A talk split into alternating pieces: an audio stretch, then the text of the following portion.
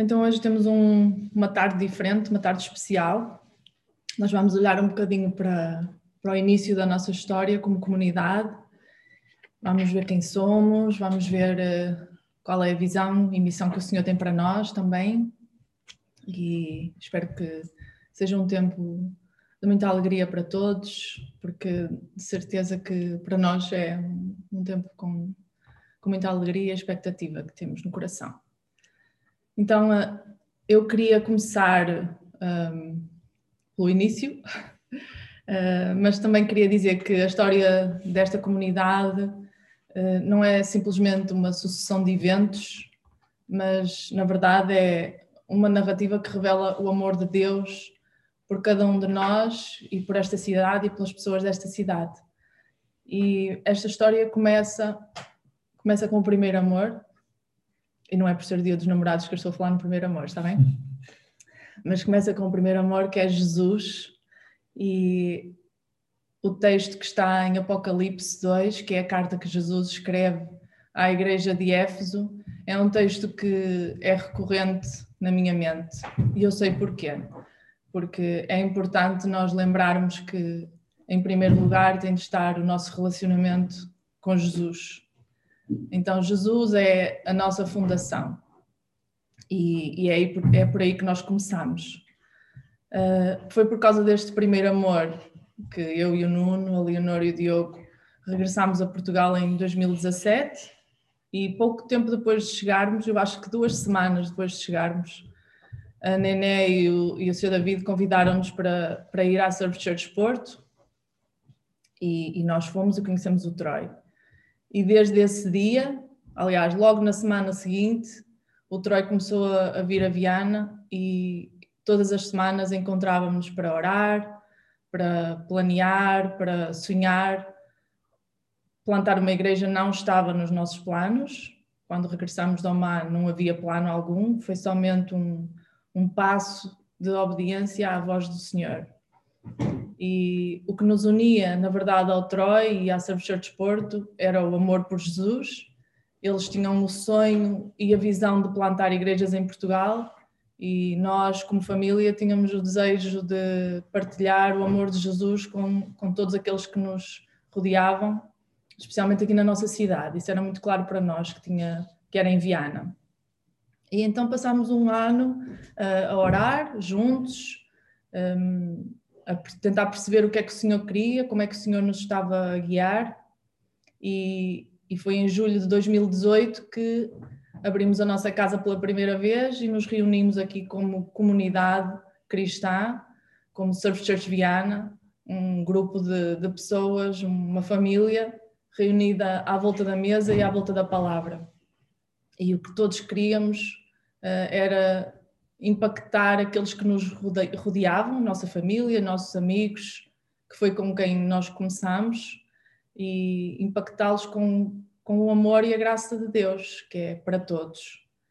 Uh, muitas coisas aconteceram, entretanto, momentos muito bons, tivemos momentos de muita alegria, uh, também tivemos momentos com muitos desafios, e, e nesses momentos muitas vezes pensávamos o que é que estamos aqui a fazer, o que é que, o que, é que nós uh, estamos a fazer, e era nesses momentos que, que lembrávamos as palavras de Jesus uh, à igreja em Éfeso, uh, que Ele é o nosso primeiro amor. Então Jesus sempre foi a, a âncora e sempre foi um, a nossa rocha, aquele que nunca nos deixou desviar. E o Senhor foi trazendo muitas pessoas diferentes até esta comunidade. No início conhecemos alguns surfistas e, e mas depois o Senhor foi trazendo outras pessoas de várias, de várias nacionalidades, de, de várias caminhadas na vida, pessoas diferentes, mas unidas pelo amor e o amor de Jesus. E na verdade é isso que é a igreja, não é? A igreja é diversa. Então, no início de 2020, quando nós começámos a, a pensar em registar oficialmente a nossa comunidade, eh, um motivo de oração era se manteríamos o nome ou se o Senhor teria um novo nome para nós. E nós passámos quase o ano todo de 2020 uh, a orar sobre isso e a esperar para, para ouvir do, do Senhor. E foi logo no final, foi já no final de 2020 que depois de orarmos e de conversarmos e de através de várias percepções, de conversas com diferentes pessoas, nós pudemos perceber que o Senhor uh, nos estava a mudar de nome, estava-nos a dar um novo nome. E nós sabemos que na narrativa bíblica isso acontece muitas vezes e o Senhor muitas vezes dá um novo nome aliado a uma identidade uh, à, pessoa. E ele estava a dar-nos um novo nome, que é um nome que eu quase todos vocês já, já sabem, mas que hoje estamos aqui a tornar oficial, que é a Casa Comunidade Cristã em Viana. Então, o Senhor estava a dizer-nos de muitas maneiras que Ele escolheu e consagrou esta casa, esta família. Não estamos necessariamente a falar de uma casa física, ah, mas Ele consagrou esta casa para que o seu nome esteja sempre nela e os seus olhos e o seu coração estão perpetuamente fixos nela. E a sua casa será chamada casa de oração para todos os povos, como dizem em Isaías 56, 7. Para todos os povos, todos são bem-vindos. Então, esta é a casa do Senhor. Esta é a minha casa, a tua casa também, que estás aqui hoje. Jesus é a pedra principal é a preciosa pedra do Senhor, é o alicerce. E tu e eu somos pedras vivas e juntos estamos a ser edificados como casa espiritual, para anunciar a grandeza e a beleza daquele que nos tirou das trevas e nos trouxe para a sua luz, daquele que nos deu vida. Uh, sabemos que cada um de nós é o templo do Espírito Santo, individualmente. Podemos ler isso em 1 Coríntios capítulo 6. Mas há tanto mais que nós podemos uh, conhecer e desfrutar em comunidade. Não somos apenas pedras vivas isoladas, não podemos ser. Cristo está a colocar-nos juntos, está a construir uma casa espiritual, um templo, um lugar onde o Espírito Santo habita, no nosso meio, onde ele liberta, onde ele cura, onde ele transforma. E então nós hoje estamos aqui juntos a conversar sobre quem somos, qual é a visão que o Senhor nos deu, como é que nos organizamos de forma prática e, e todos uh, trabalhamos com perseverança, todos damos o nosso melhor, queremos fazer as coisas com excelência, mas em tudo, eu volto ao texto de Apocalipse 2, em tudo nós lembramos o nosso primeiro amor, que é Jesus. E então no nosso coração continua o desejo de que todos à nossa volta conheçam Jesus e tenham um relacionamento íntimo com Ele, conheçam a graça e o amor do Pai.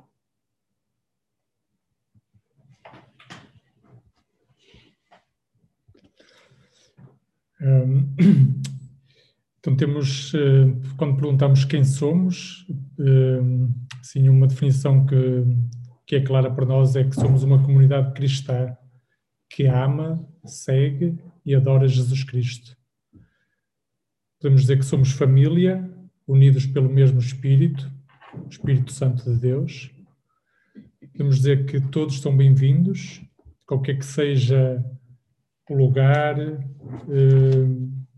eh, em que está na sua caminhada, qualquer que seja o seu passado, o lugar onde se encontra atualmente, em termos eh, de caminhada com Deus, caminhada de vida e podemos dizer que temos uma convicção, o Evangelho de Jesus Cristo. Convicção de que Jesus é o único caminho para o Pai, que só através de Jesus podemos ter o perdão dos pecados e um relacionamento com Deus. Quando pensamos em visão e missão para esta, para esta comunidade, um, algo também que é claro é o o partilhar, o querer partilhar o amor, a graça de Deus e fazer discípulos de Jesus, ensinando-os a obedecer ao que ele ensinou, para a sua glória.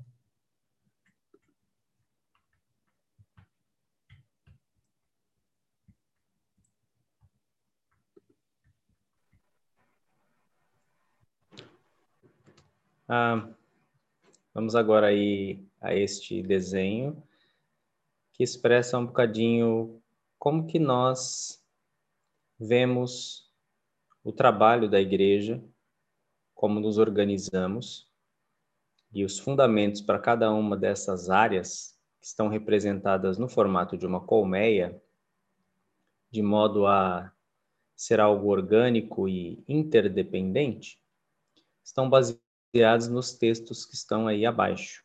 Em Atos 2, 42 a 47, nós temos as experiências vitais da igreja.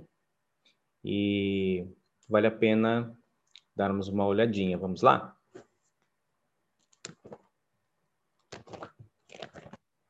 Atos 2, 42 a 47. Que diz assim: E eles perseveravam no ensino dos apóstolos e na comunhão, no partir do pão e nas orações. Em cada um havia temor, e muitos sinais e feitos extraordinários eram realizados pelos apóstolos. Todos os que criam estavam unidos e tinham tudo em comum.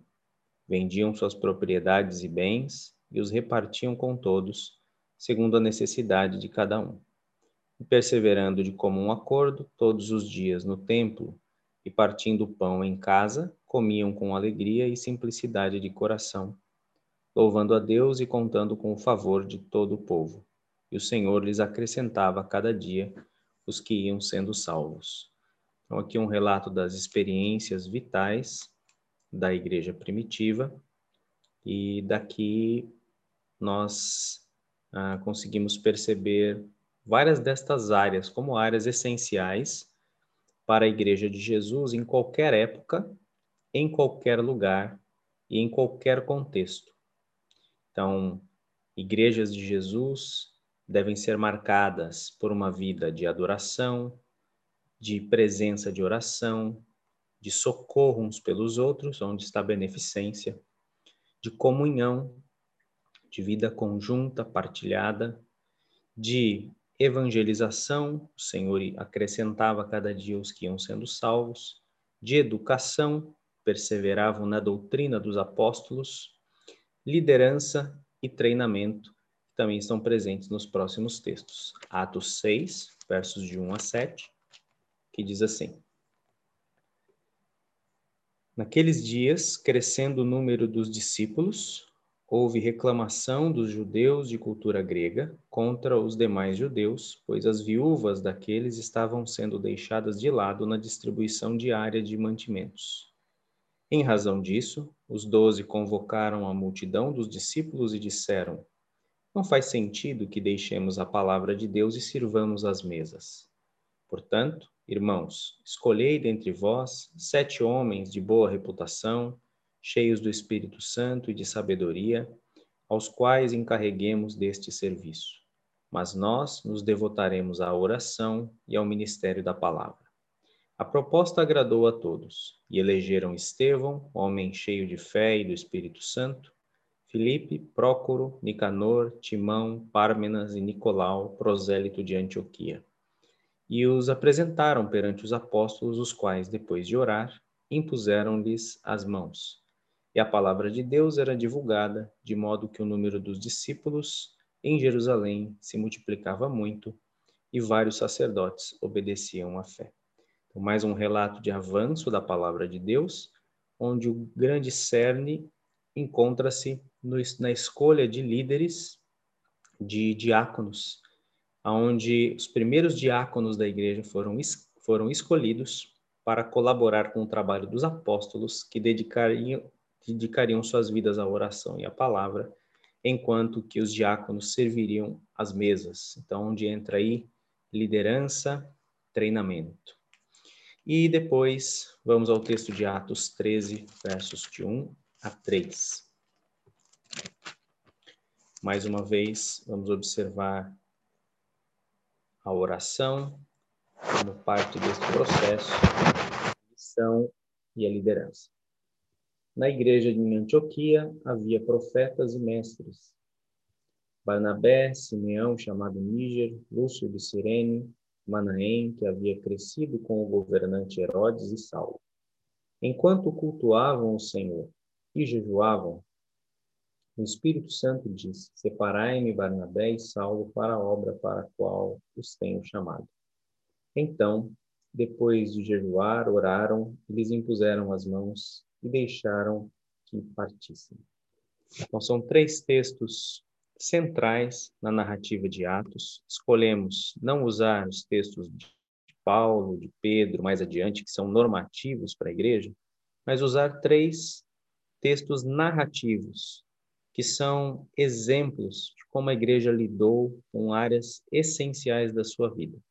E aí estão elas, portanto, representadas nesta colmeia, e desejamos que o Senhor também esteja a falar conosco, como disse o Espírito Santo várias vezes, através de líderes, através da própria congregação na hora de escolher os diáconos, na vida comunitária, e que possamos fazer isso de um modo dinâmico, orgânico, simples e que agrade a Jesus, que ele seja o centro de tudo.